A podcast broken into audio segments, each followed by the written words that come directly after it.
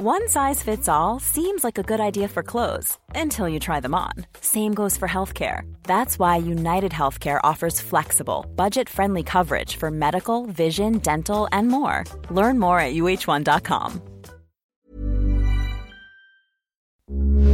Heraldo Radio, con la H que sí suena y ahora también se escucha.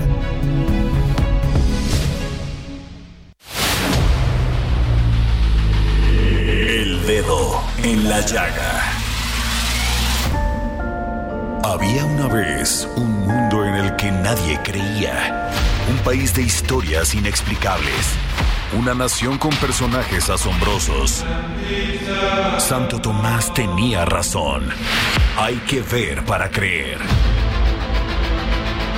El México increíble, las verdades que duelen, la voz de los que callan, el dedo en la llaga. Infórmate, diviértete, enójate y vuelve a empezar. El Heraldo Radio presenta El Dedo en la Llaga con Adriana Delgado.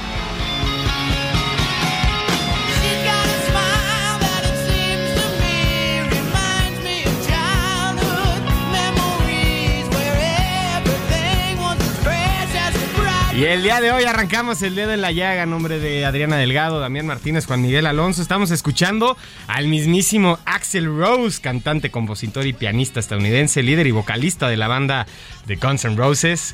Mi canción favorita es la que está sonando. A ver, es la súbale, que está sonando. súbale. Pero ustedes son muy jóvenes. Pero somos rockeros, somos rockeros, ¿en Adriana. Es- ese es un temazo, es, es una... Temazo. Recuerdo mis épocas de- en Bulldog Café con Ajá. esa canción. Sí, ¿eh? Bulldog, Café era buenísimo. ¿Cómo? A ver, cuéntanos esas épocas, a ver. No, ¿no te acuerdas del Bulldog Café que está aquí sobre No, Revolución, cero, este? les llevo 20 años. el ya 25 cerrado años, Bulldog, no sé. el ya extinto Sí, ya Bulldog extinto. Café, que de verdad era una joya de lo mejor que había en, en- en la Ciudad de México para escuchar rock, para ir a degustar de buenas bandas, Liquids Moderato, eh, Café Tacuba, de todo, podías Panda. escuchar ahí Panda, de todo, que Panda por Y cierto, ahí estaba, eh, o sea, y esta era una de las rolas más significativas. Era un antro grande, era un A antro arrabalero, era un antro bastante Ahora, bueno. ¿dónde van los jóvenes? Si ya no está el Bulldog. Café. Juan Miguel Alonso va mucho a Bar 27. No, ya no, ese ya, me, no, ya, me sea, queda muy porque chico. después de la pandemia se acabó todo eso. Es que no quiero y hacer luego comerciales. cerraron. Adriana. No, hombre, échatelos, total. Hay un lugar en Álvaro Obregón que se llama Departamento, que es muy bueno. Y- Música que va emergiendo, de estos que se ponen sus Ajá. colas y empiezan a, a mezclar. Oye, muy bueno, y- ¿eh? Pero no ponen las de Bad Bunny, ¿verdad? No, o sea, no. esa, o sí les gusta a ustedes Bad Bunny. Sí, claro. Es que Bad Bunny. ¿En serio? A ver, yo voy a decir algo. Bad- yo sé que Bad Bunny, ante los oídos de mucha gente, puede no gustarles. Pero yo dudo mucho que después de un par de tequilitas, un par de cubas, el que sea tu jinete de fin de Ajá. semana, no te guste.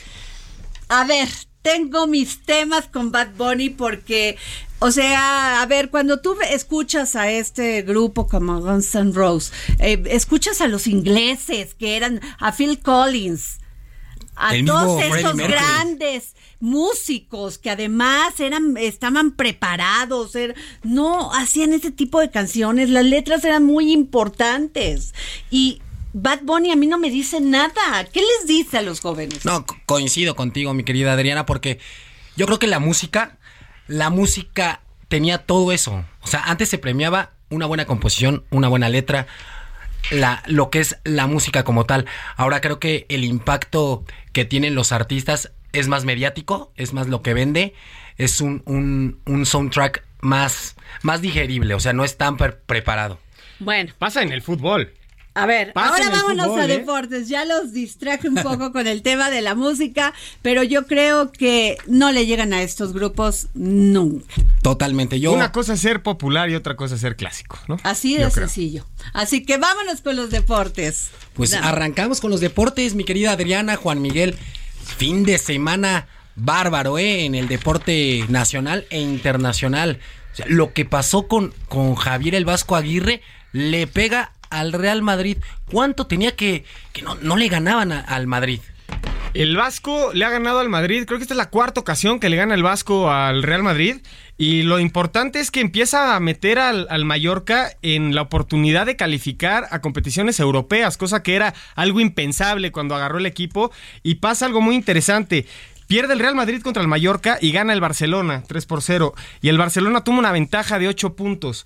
En lo, que va de la liga, como se le conoce en el formato que hoy se juega, nunca en la historia el Real Madrid ha remontado una ventaja de 8 puntos sobre cualquier, sobre cualquier equipo que esté por encima de él a partir de esta jornada que se jugó.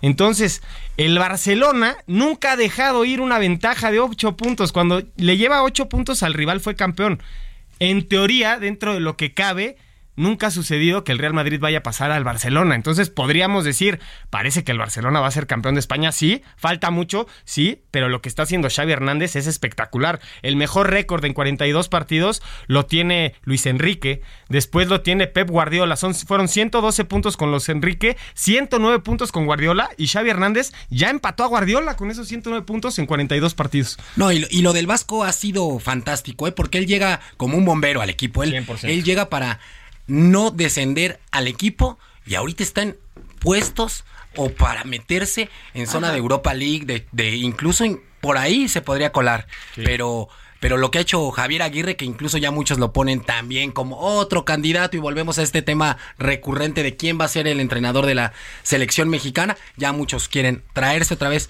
a Javier Aguirre. Importante, hablando de la selección mexicana, no puede ser después de esta semana cuando se dé el anuncio. Ya lo, ya lo confirmabas tú con tus diferentes fuentes ahí, mi querido Juan Miguel, en la federación.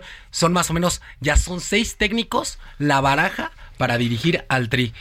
Sí, parece que son seis candidatos que toman en cuenta a Diego Coca, que ya admitió que se juntó con Ares de Parga, Almada, a Herrera, al Jimmy Lozano, parece que también podría ser, a Nacho Ambriz podría ser. Lo descartaron ya, Nacho. Sí, a Nacho Ambriz, bueno, creo que ahí hay un tema extra cancha. Y, lo de, y lo de Diego Coca, bien, ¿eh? bien lo que respondió, porque políticamente muy correcto, y él dice, nos sentamos a charlar de fútbol. No, eso no es una charla de fútbol. Fueron y le, le hicieron la invitación, oye, nos gusta también tu perfil, así está la situación, no tenemos timonel y lo tenemos que anunciar ya. Pero todavía no se toma la decisión, a ver. Se va a tomar entre jueves y viernes, podría ser anunciado el nuevo técnico de la selección mexicana. Y ustedes así, el Jimmy Lozano y esos, eh, ah, ¿no? sigue tomando mucha fuerza Miguel Herrera, Miguel Herrera es el que tiene mucha fuerza. Pero me decían el otro día que no, como que no lo quieren porque es medio berrinchudo y que luego no sigue este instrucciones y que les cuesta trabajo. La realidad del piojo es la, última salida que tuvo el América fue extra cancha, la de la selección fue extra cancha, la de Tigres fue por una por una mala pronunciación en una conferencia de prensa. Entonces hace sentido, pero también la realidad es que a Miguel Herrera no se les no, no se le destituyó de la selección mexicana por resultados. No, fue por el golpe que le dio sin duda alguna a Cristian Martinoli ahí en el aeropuerto, que todo mundo conoce ya ese tema y a mí me parece que Miguel Herrera es un tipo que que se calienta muy fácil, que a veces sus impulsos y, es un tipo que, que, promete mucho, ya, ya se ha dicho en muchas entrevistas. Él va por ahí como diciendo, yo voy a ser campeón del mundo, yo voy a... Contagia esa pasión. Sí, pero también tienes que tener esa mesura. O sea, no puedes... Ahora, tiene equipo, aunque tuvieran a un muy buen entrenador, a un muy buen entrenador. Y a tres guardiolas, Adriana. Pero, pero a ver, ¿Tienes equipo con qué darle batalla? Es eso, Adriana. Porque también si no tienes equipo, no le pidan peras al olmo. Algo decía Miquel Arriola y lo aterrizó muy bien. Me parece un comentario bastante pragmático. Los últimos campeones mundiales a partir del 2002 a la fecha, la plantilla que quedó campeona del mundo, el 90% jugaba como titular en equipos europeos de alta competencia. Hoy la realidad del fútbol mexicano, tenemos a 38 jugadores en Europa y de esos 38, ¿cuántos son titulares? ¿Ocho? ¿Cinco? Jiménez. Y, estamos exagerando. Brasil tiene en Europa 1.700 jugadores. Argentina tiene 700 jugadores, Uruguay 250, Estados Unidos va por los 200, México tiene 38. Se debe de promover la salida del futbolista mexicano a Europa y que juegue y que se queden allá. La gran bronca es que los mandamos y los repatriamos y el ejemplo está clarísimo en este en estas semanas lo de Diego Lainez. Ahora, a ver, soy una neófita del fútbol, ustedes son los expertos. ¿Por qué es tan importante que salgan al extranjero? Una es es esto es primero para tomar experiencia, para la experiencia en el fútbol es fundamental. O sea, no es lo mismo entrenar aquí en México que, aunque no seas titular, irte a entrenar con tipos que juegan en el primer, totalmente en el primer mundo del fútbol. Entrenar con el Barcelona, entrenar con el Real Madrid, entrenar con el que tú me digas. Te, te foguea la- el, el físico. Ya se lo decían a muchos futbolistas mexicanos cuando, cuando llegan al viejo continente.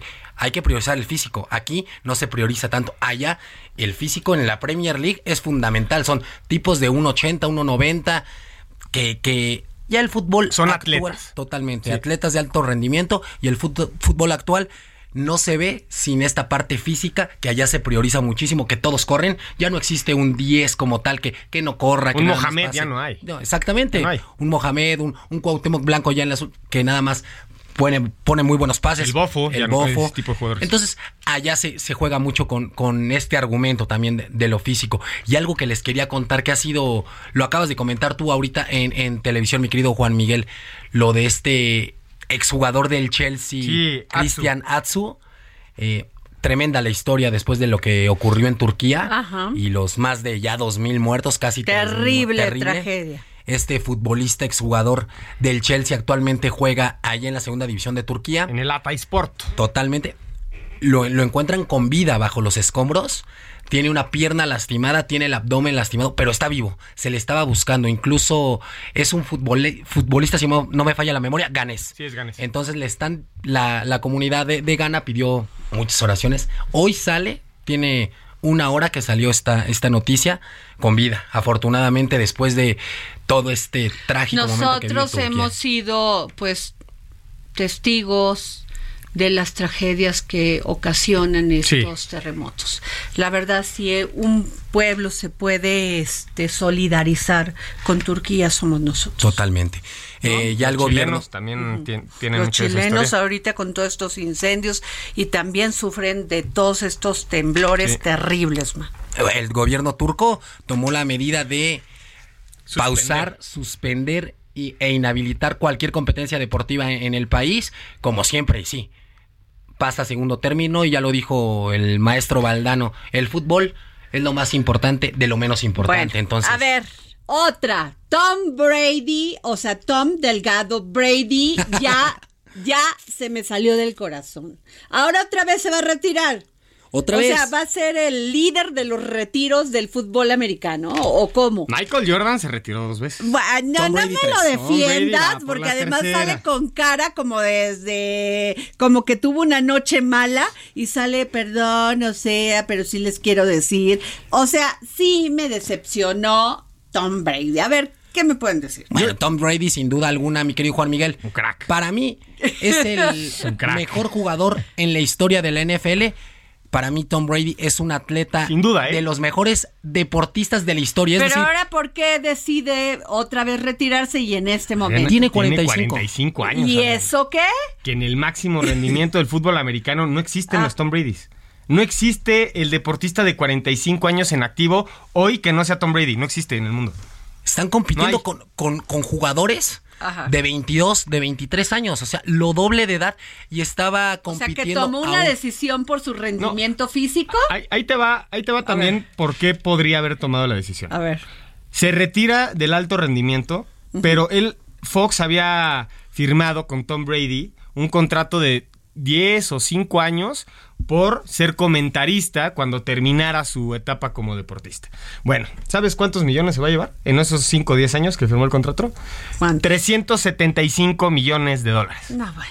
Más ¿Tú crees que Tom Brady No. está preocupado? No, o sea, Nada. no, pero entonces que no se ande retirando. No, o ya sea, al momento. ratito va a regresar y otra vez quiero jugar aquí, voy otra no, vez. es que no, yo, yo considero que no es tan fácil el hecho de que te estés retirando consecutivamente, porque llega un momento de la alta competencia donde ya no te permite participar en esos lugares contra chavitos de 22 años. Tom Brady, supongamos que puede hacerlo dos años más por la calidad que tiene, pero físicamente creo que Bueno. sí ya estaba mermado. Entonces ya, ok. Totalmente. Además, yo quisiera apuntar algo. Tom Brady se siente en la misma mesa que en el fútbol. Está Maradona, Pelé, en la natación está Michael Phelps, Ok. en la NBA está Michael Jordan, En el atletismo, en el Usain atletismo Bolt. Usain Bolt. Entonces, este señor es un fuera de serie, un adelantado a nuestros tiempos, siete anillos de Super Bowl.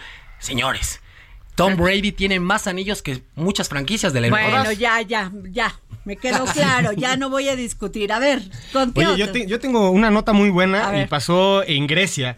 Eh, estaba jugando el AEK de Atenas con Daltonvitos y siempre se checa la cancha antes de empezar el partido. Bueno, en esta supervisión se dan cuenta que una portería era entre 5 y 10 centímetros más alta que la otra. Se hizo todo un embrollo porque no se puede jugar Ajá. así. Las porterías tienen una medida. Son 7.32 de largo por 2.44 de alto. Y una de las porterías no entraba dentro de esa medida específica. Si intentaron hacer hoyos dentro de la cancha para empatar las dos porterías y fueran de la misma altura y se llevara a cabo el mismo partido. Ajá. No se pudo hacer, se suspende el partido en Grecia, algo que yo nunca había escuchado en mi vida que Yo pasara. tampoco. De, las porterías no están del mismo tamaño. No, No, se suponen que deben de tener ciertas medidas ya estipuladas. y todo? 7.32 por 2.44, esa es la Y medida. la esta porque portería. es diferente. No sabemos. No, y no supo dar, no supieron explicar cuál fue la razón, quién movió la portería, por qué trajeron una nueva portería, o si ya se había jugado con esas porterías, con, con las Eso me suena a escalas. historia mexicana, Eso me pero, suena a, pero, los 70, a los sí, 80. y- pero ahorita O en la liga camionera, ¿no? Pero Sí. en una liga profesional de Grecia, no tache a estas cosas. Grecia, tache a Y en el Grecia. AECA de Atenas, por eso nos enteramos de esta noticia. Juega Orbelín Pineda, un mexicano que le está yendo muy bien allá, y perdieron la gran oportunidad de irse de líderes porque tienen el partido pendiente y arriba tienen al Panathinaikos. Wow.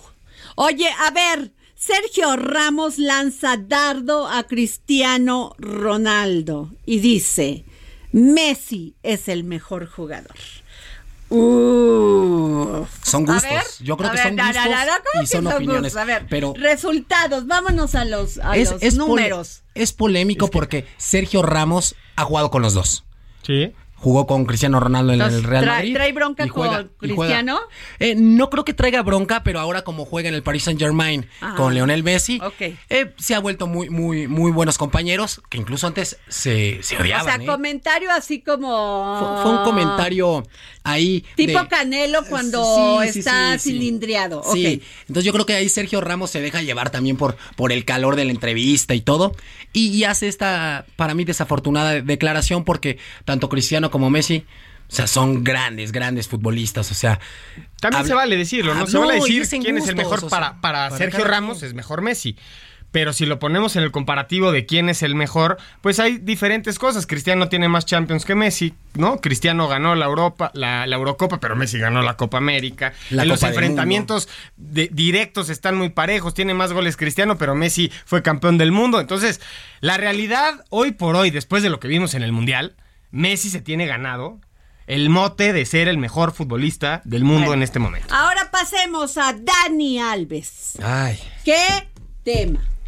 estuvo... ¿Qué tema? Mira, a ver, te- ahí no me lo pueden defender. No, no, no, no, para no, nada. no, no, no, Para nada, y ahí yo te puedo decir de muy buena fuente desde, de- desde el interior de, del club. eh, se manejaba una versión errónea, ojo. Pumas podía ejercer una cláusula de rescisión de contrato y le iban a pedir 5 millones de dólares, si no estoy mal, por este, este No, no, no, no, no, contrato. Por el no por, cumplimiento. por el no cumplimiento Claro. del contrato. Pumas no lo ha hecho válido, ¿eh? Ojo, se manejaba que sí, no es cierto, ¿no? Ya se, ya se dijo que no. Pumas todavía no ha tomado esa decisión como tal.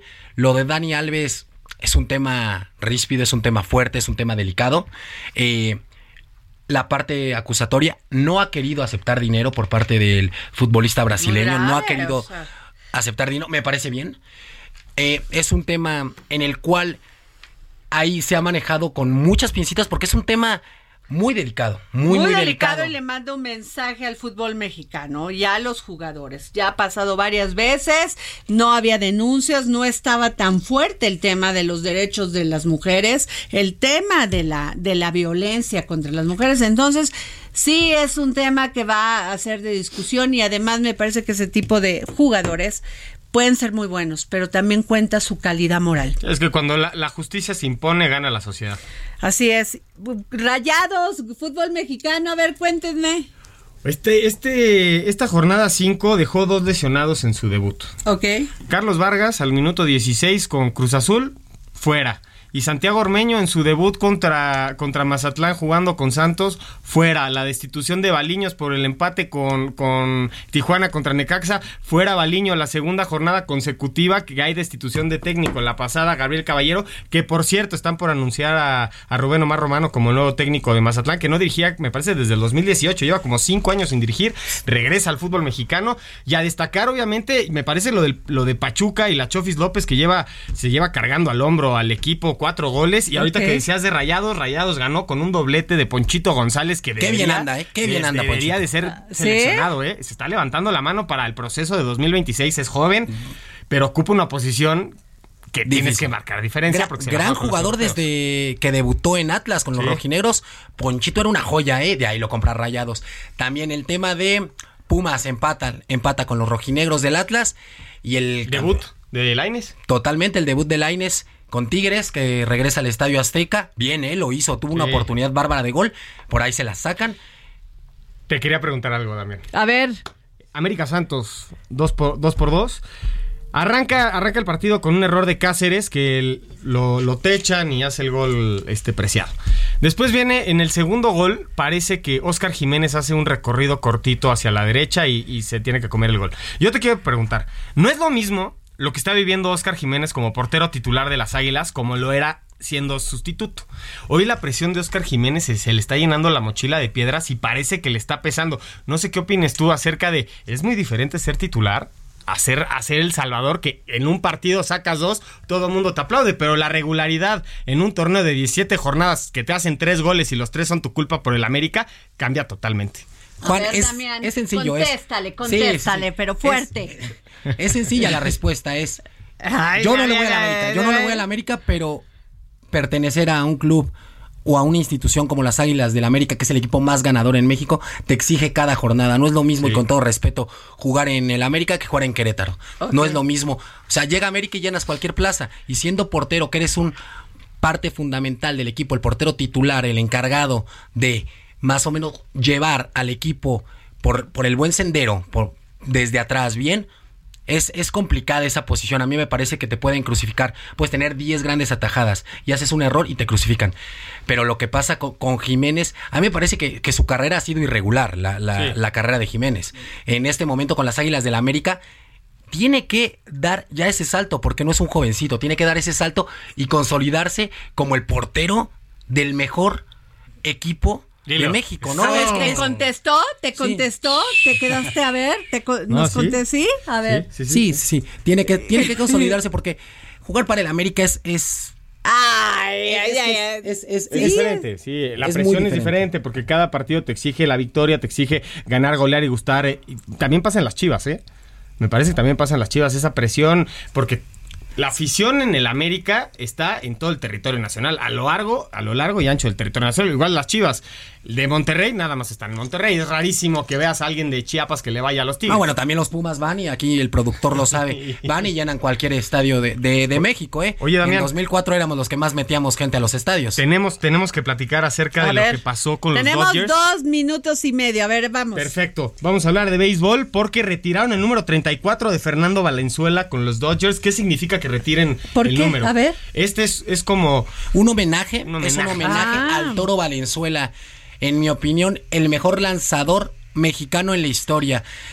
Que en las grandes ligas la rompió, era bravísimo. Yo recuerdo desde la lomita, vaya pichó que tenía bárbaro. Gran decisión de Los Ángeles al retirar su número, el 34, lo dieron a conocer el día sábado por la tarde.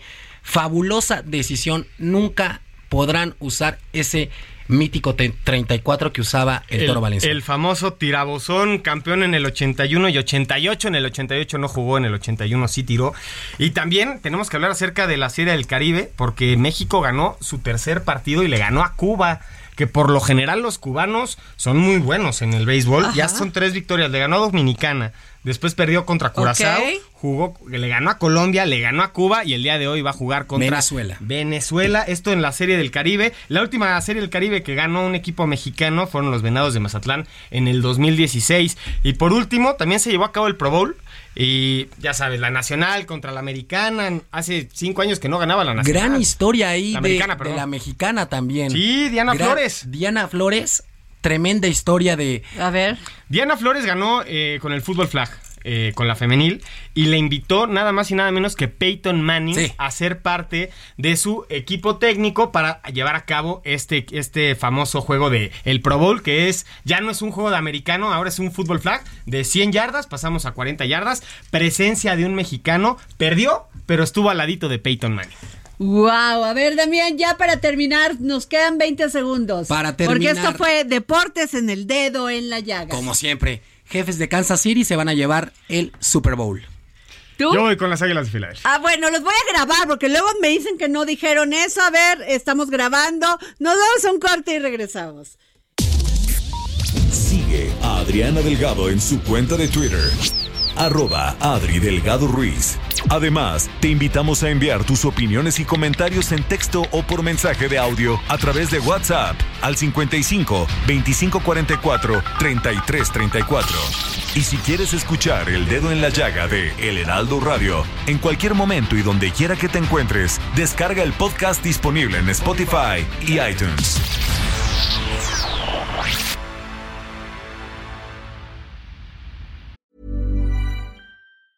Hey, it's Ryan Reynolds, and I'm here with Keith, co star of my upcoming film, If, only in theaters, May 17th. Do you want to tell people the big news? All right, I'll do it. Sign up now and you'll get unlimited for $15 a month and six months of Paramount Plus Essential Plan on us. Mintmobile.com slash switch. Upfront payment of $45 equivalent to $15 per month. Unlimited over 40 gigabytes per month. Face lower speeds. Videos at 480p. Active Mint customers by 531.24 get six months of Paramount Plus Essential Plan. Auto renews after six months. Offer ends May 31st, 2024. Separate Paramount Plus registration required. Terms and conditions apply if rated PG. Heraldo Radio, la H se lee, se comparte, se ve y ahora también se escucha.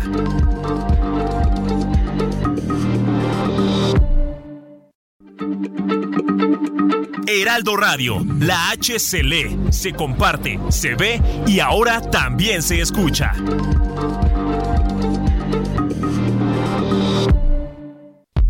Sigue a Adriana Delgado en su cuenta de Twitter en arroba Adri Delgado Ruiz. Y envíanos tus comentarios vía WhatsApp al 55 25 44 33 34 o 55 25 02 21 04. Adriana Delgado entrevista en exclusiva a la secretaria de Cultura del Gobierno de México, Alejandra Frausto Guerrero. ¿Cómo conoces al presidente Andrés Manuel López Obrador? Lo conocí. Porque coinciden en ideales, en lucha eh, por todo lo que son los indígenas en este país. Así es. Fíjate que yo le escribí una carta hace muchísimos años cuando le mencionaba justo a mi tío Rafael y que yo no había vuelto a conocer a un político que tuviera un ideal en el que creer hasta que lo conocí a él. Lo conocí estando yo eh, como directora de difusión cultural en el claustro de Sor Juana. Yo tuve la... ¿Qué edad tenías? También... y, uy, eh, pues Sí, yo se creo que saber, los... ¿verdad? Sí, no, claro, de- andaría yo en los 30 tempran, muy tempranos. Este, y mm, tuve el- el- la invitación para, ser- para estar en el claustro. Entré por, por una amiga para, para ayudarle a hacer el día claustro. Decía, esto es trabajo, esto es maravilloso, no puedo creer que esto sea trabajo. Y después tuve la oportunidad de, de estar ahí un buen tiempo. Y él era en ese momento jefe de gobierno. Eh, al mismo tiempo conocí al ingeniero Slim, a quien también estimo muchísimo, porque empezó el plan de recuperación del centro histórico.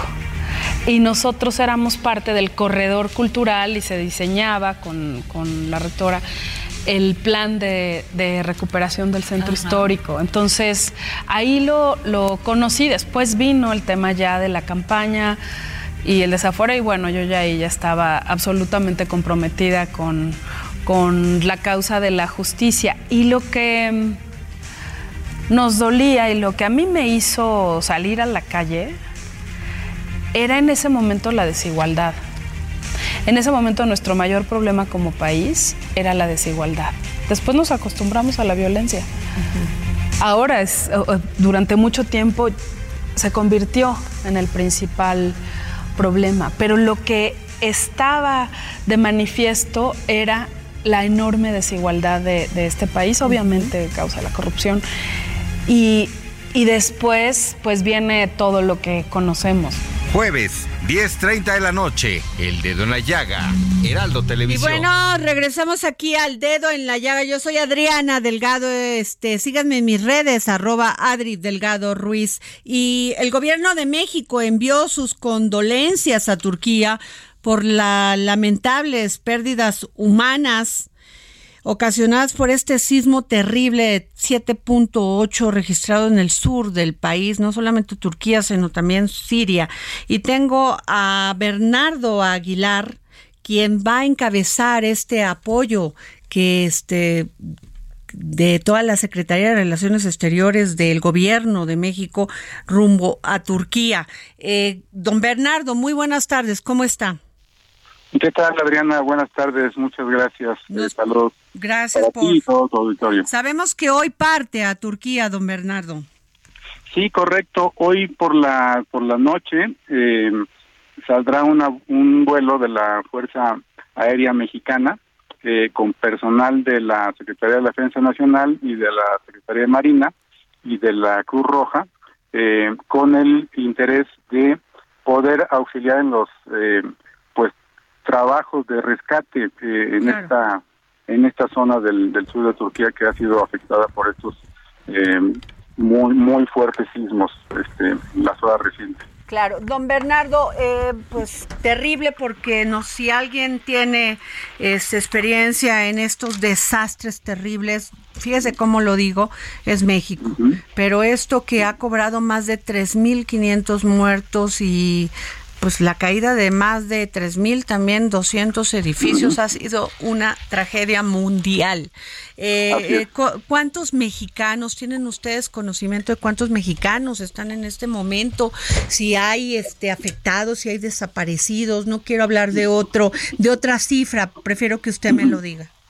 Sí, no, ah, nuestra nuestra embajada eh, en, en Ankara y nuestro consulado en Estambul han estado muy pendientes de cualquier reporte. Por lo pronto no tenemos alguna referencia de alguna persona que haya sido afectada, pero están eh, en constante eh, comunicación con nuestros connacionales allá. Entonces, eh, eh, por el momento no, no, no tenemos eh, esa Ah, Información de algún alguna persona herida, alguna persona que no. Sí, mexicanos, mexicanas, no tenemos información de que, de que haya sucedido afortunadamente algo con algún connacional. Sí, así, así es. Don Bernardo, bueno, perdón, sí, sí, dígame, dígame, por favor. sí, eh, básicamente lo- los trabajos eh, que estaremos llevando a cabo eh, por, por el personal que le comento son, eh, en este vuelo van 93 personas de la Sedena, 37 de CEMAR y 15 de Cruz Roja, además de eh, un servidor personal de la Cancillería. Eh, y, y básicamente lo, lo más importante ahorita es, son los trabajos de rescate. En un sismo de esta magnitud, con estas características de derrumbes, etcétera, eh, lo más importante son las primeras horas, eh, 48 y 72 horas, que es cuando con eh, mayor facilidad se pueden encontrar personas con vida. Entonces, eh, por eso es eh, la respuesta inmediata por parte del, Qué bueno. del gobierno de México, eh, como lo anunció el presidente, y la coordinación por parte del canciller, eh, conjuntamente con Sedena y Secretaría de Marina. Don Bernardo, este, pues siempre hemos ayudado por, este, con, con todas este, estas personas que, pues no solamente es terrible lo que voy a decir también, pero si alguien tiene experiencia en estos desastres es México. También van a llevar estos perritos que siempre han sido de gran apoyo en estos desastres. Eh, estamos en coordinación con Sedena, es probable que se lleven... eh, Caninos, eh, los estos- apoyos caninos. Los, los- los binomios can- caninos, estamos eh, definiendo exactamente cuál es todo el equipo que se va a llevar. Llevamos este pues material, equipo eh, para poder hacer trabajos de, de, de, de- de- de, retirar escombros, etcétera. Obviamente no maquinaria, pero sí este equipo que, que el personal de las Fuerzas Armadas pueda utilizar y estamos en la definición esta de los binomios caninos también. Pues muchas gracias, don Bernardo. Si nos permite, vamos a estar, eh, vamos a seguir en comunicación con usted porque, o sea, no podemos más que dar nuestras condolencias. Es muchísima la gente que ha muerto, 3.500 personas. Es un desastre mundial, es una tragedia mundial. Así es, y, nosotros eh, como país, como gobierno, es lo menos que, que podemos hacer, brindar ayuda en estas situación tan tan lamentable. Eh, Turquía es un, país amigo. Eh, ellos nos ayudaron cuando eh, cuando fueron las inundaciones de Tabasco y Chiapas a través de su agencia de cooperación nos enviaron despensas para las familias afectadas. Entonces, bueno, son, son es un país con el que tenemos una gran amistad y lo haríamos con cualquier país del mundo.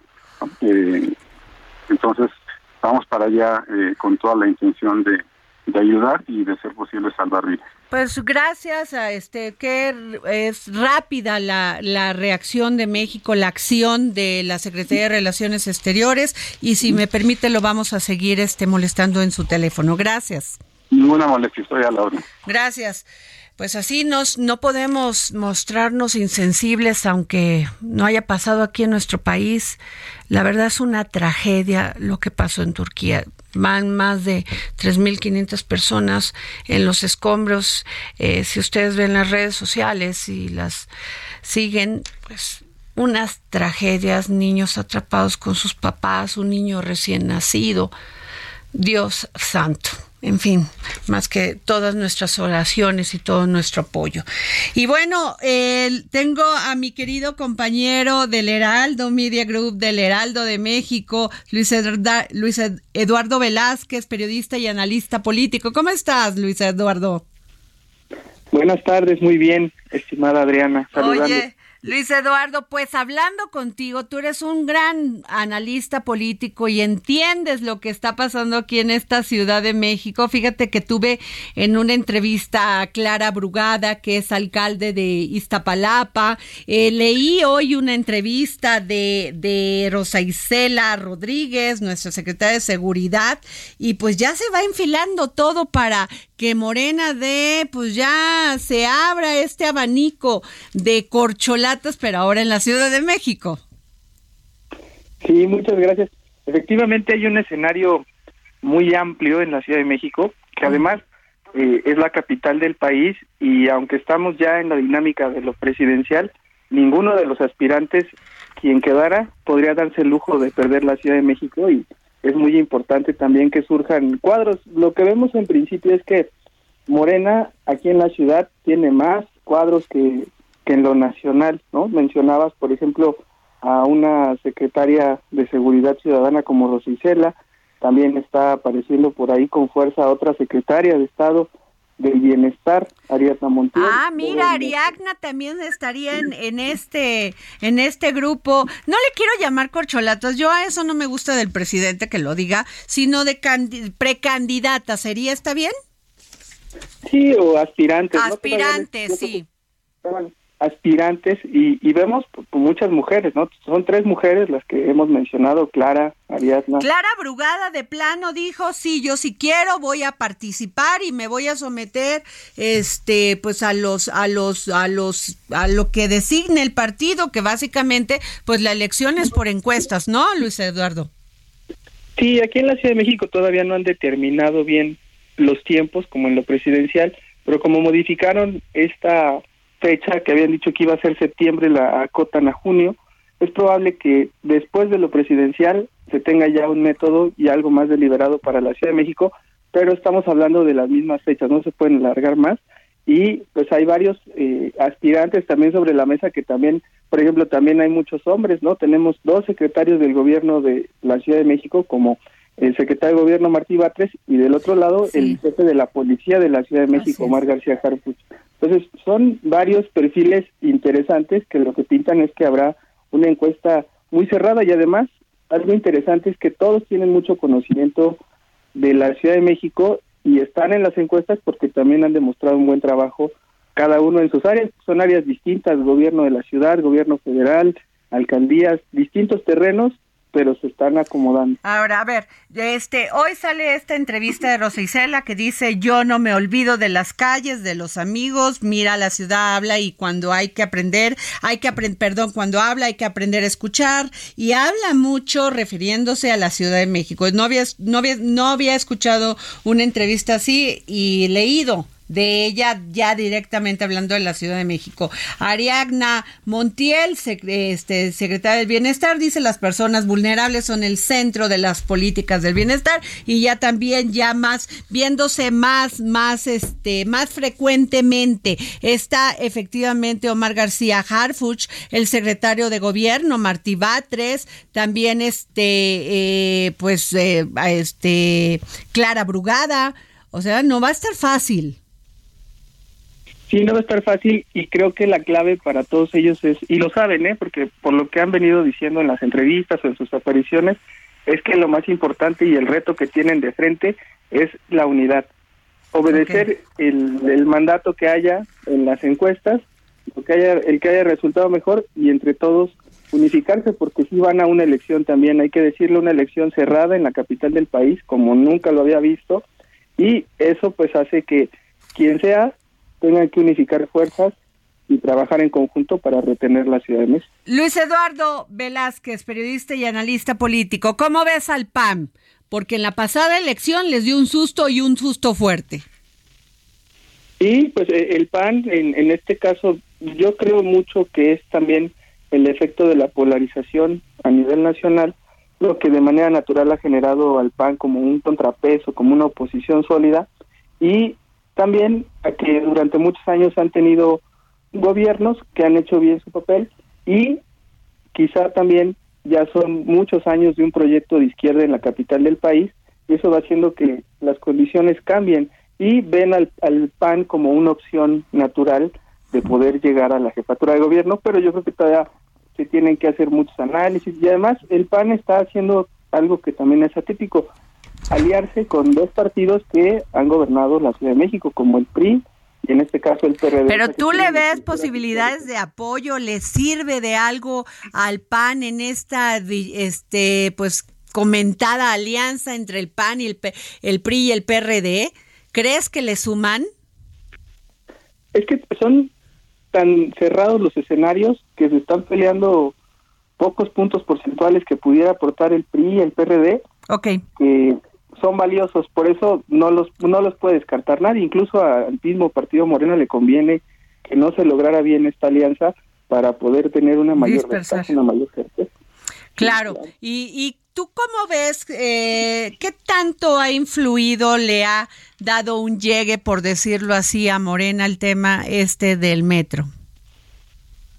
Mira, las encuestas ya lo han reflejado en el caso tanto de la popularidad del partido en el gobierno sí reflejan ahí una caída como de cinco puntos más o menos, que fue algo muy similar a lo que pasó en el 2021 cuando colapsó la línea 12, igual se vio comprometido también el, el voto hacia el partido Morena y esos son factores que sin duda afectan. Aunque pues se está tratando ahí de, de equilibrar. Las encuestas, lo que sí reflejaron fue un poco de molestia por parte de, de los ciudadanos, sobre todo que diario padecen el mal servicio en el metro, pero que van viendo ahí o ya están con estas confusiones de tratar de determinar qué está pasando, ¿no? Si son sabotajes, si es falta de mantenimiento, pero sin duda la gente lo que padece es el servicio y ahí es donde dan su calificación.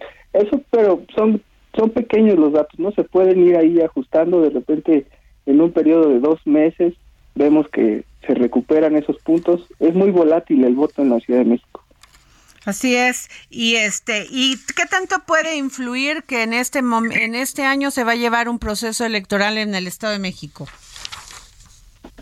Sí, e, eso sin duda también es algo que no se puede perder de vista, porque el Estado de México no necesariamente es determinante para una elección, pero es el padrón más importante de todo el país. Entonces, lo que sucede en el Estado de México, de alguna manera, modifica. Y aquí lo que se va a ver es si funciona bien la alianza PRI-PAN-PRD, que también va a ser histórica por primera vez allí en el Estado de México, podría tener eh, un poco de fuerza hacia la alianza que se consolide aquí en la ciudad, o bien, si el resultado no les beneficia, pues también los tendrá que poner a reflexionar con lo que decías, de ver qué tanto sí puede valorarse una alianza con PRI y PRD, en este caso para el PAN. Así es. Pues muchas gracias, mi querido compañero, amigo Luis Eduardo Velázquez, periodista y analista político. Gracias por tomarnos la llamada. Al contrario, gracias a ti. Excelente semana. Bueno, pues a ver qué les cuento, que avanza la reforma de constitución en el Estado de México. La 61 legislatura del Estado de México recibió este domingo la propuesta de reforma integral de la constitución local que elaboró el secretariado técnico creado es profeso hace 29 meses. La idea es contar con un marco constitucional sencillo, moderno y actual, el cual los mexiquenses puedan usar para hacer valer todos y cada uno de sus derechos. Y tengo en la línea a Maurilio Hernández González, presidente de la Junta de Coordinación Política del Congreso del Estado de México. ¿Cómo está? Muy bien, Adriana, buenas tardes y aquí a tus órdenes. Oiga, pues muy interesante porque dicen ustedes que la idea es contar con un texto constitucional que los ciudadanos puedan utilizar para la defensa de sus derechos. Y me llama la atención porque este en esto pues establece esto que me llamó la atención que es lo de organismos autónomos. Dice, se le asignan nuevas atribuciones al Poder Judicial del Estado como el encargado de la constitucionalidad local y se introduce un capítulo que habla de los organismos autónomos y se plantea la creación del Tribunal de Cuenta que sería el encargado de la fiscalización de todos los entes estatales. A ver, cuénteme. Efectivamente, mira, son tres temas que estás eh, tratando y yo empezaría de los organismos públicos. Creemos que hay necesidad de que exista un capítulo profeso para la regulación de las funciones de los organismos descentralizados, constitucionales, desde luego, como son el IEM, como es el de Derechos Humanos, como es el Tribunal Electoral, en fin, con el propósito de poder darle una orientación fundamentalmente vinculante. Eh, actualmente cada una de estas instancias pues tiene su propio régimen jurídico interno y en algunos temas pues es hasta contradictorio entre sí para poder establecer una respuesta de carácter eh, sobre todo de justicia y nos parece que debe haber una vinculación entre todos estos órganos autónomos. Por eso creemos que es una manera de agilizar y hacer de manera más expedita pues la respuesta que se tiene que dar por parte de ellos a la demanda ciudadana y sobre todo en los terrenos tan especializados que atienden. Por otro lado, desde luego que el Poder Judicial nos parece que debe tener ya una vinculación más directa con respecto a la interpretación y a la norma constitucional a efecto de que pueda ser coadyuvante del Poder Legislativo, que es el poder primigenio en lo que tiene que ver con las legislaciones, ya sea en el marco de la Constitución o de las leyes reglamentarias. Se les está dando este, de alguna manera, este enfoque, porque lo que se trata es de articular, es de generar una sistematización. Y por otro lado, el Tribunal de Cuentas. Nos parece que es fundamental en virtud de que existen diversas eh, contralorías en los diversos niveles de gobierno y en los diversos órdenes. Desde incluso los municipios, el propio gobierno eh, estatal, el poder legislativo, el poder judicial, los órganos autónomos, cada uno cuenta con su contraloría. Y creemos nosotros que un tribunal de cuentas es el que puede agrupar finalmente lo que es la potestad de la fiscalización de los recursos públicos a efecto de evitar pues una serie de contradicciones que luego se presta a que en el uso del recurso que les, les otorga la propia ley con la que se mueven estos órganos, eh, particularmente de control interno, pues se generan algunas acciones que hemos detectado pues son de corrupción o incluso contradictorias con lo que establece el eh, texto constitucional. Y creemos que un tribunal de cuentas es un instrumento más moderno, más integral y desde luego que nos permitirá garantizar la aplicación correcta de los recursos públicos y evitar la impunidad cuando esto no se hace así. Ok, pues este, sin duda va a ser muy interesante seguir y, este, este tema y si me permite, don Maurilio Hernández González, presidente de la Junta de Coordinación Política del Congreso del Estado de México, pues eh, seguir eh, este, en contacto con usted.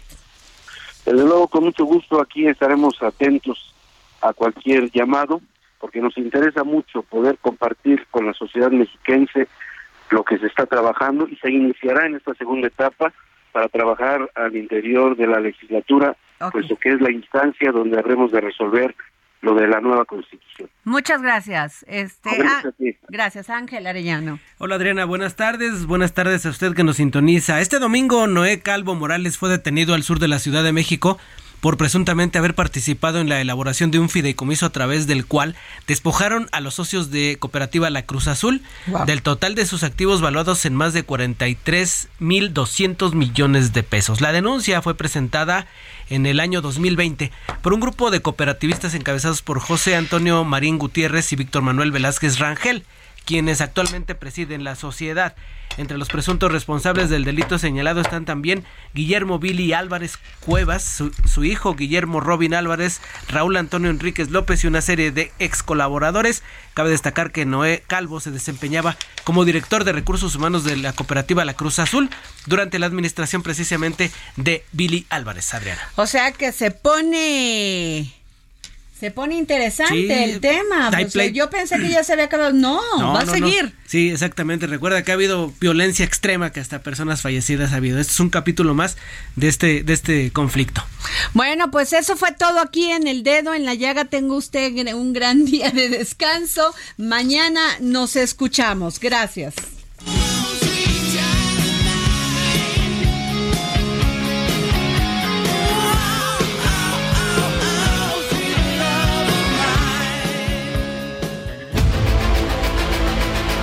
Heraldo Radio presentó El Dedo en la Llaga con Adriana Delgado.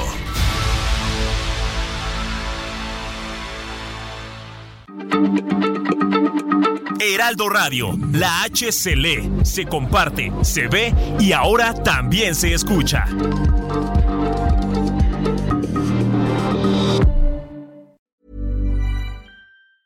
Hi, I'm Daniel, founder of Pretty Litter. Did you know cats tend to hide symptoms of sickness and pain? I learned this the hard way after losing my cat, Gingy. So I created Pretty Litter, a health monitoring litter that helps detect early signs of illness by changing colors, saving you money and potentially your cat's life. Pretty Litter is veterinarian developed, and it's the easiest way to keep tabs on your fur baby's health right at home. Go to prettylitter.com and use code ACAST for 20% off your first order and a free cat toy. Terms and conditions apply. See site for details.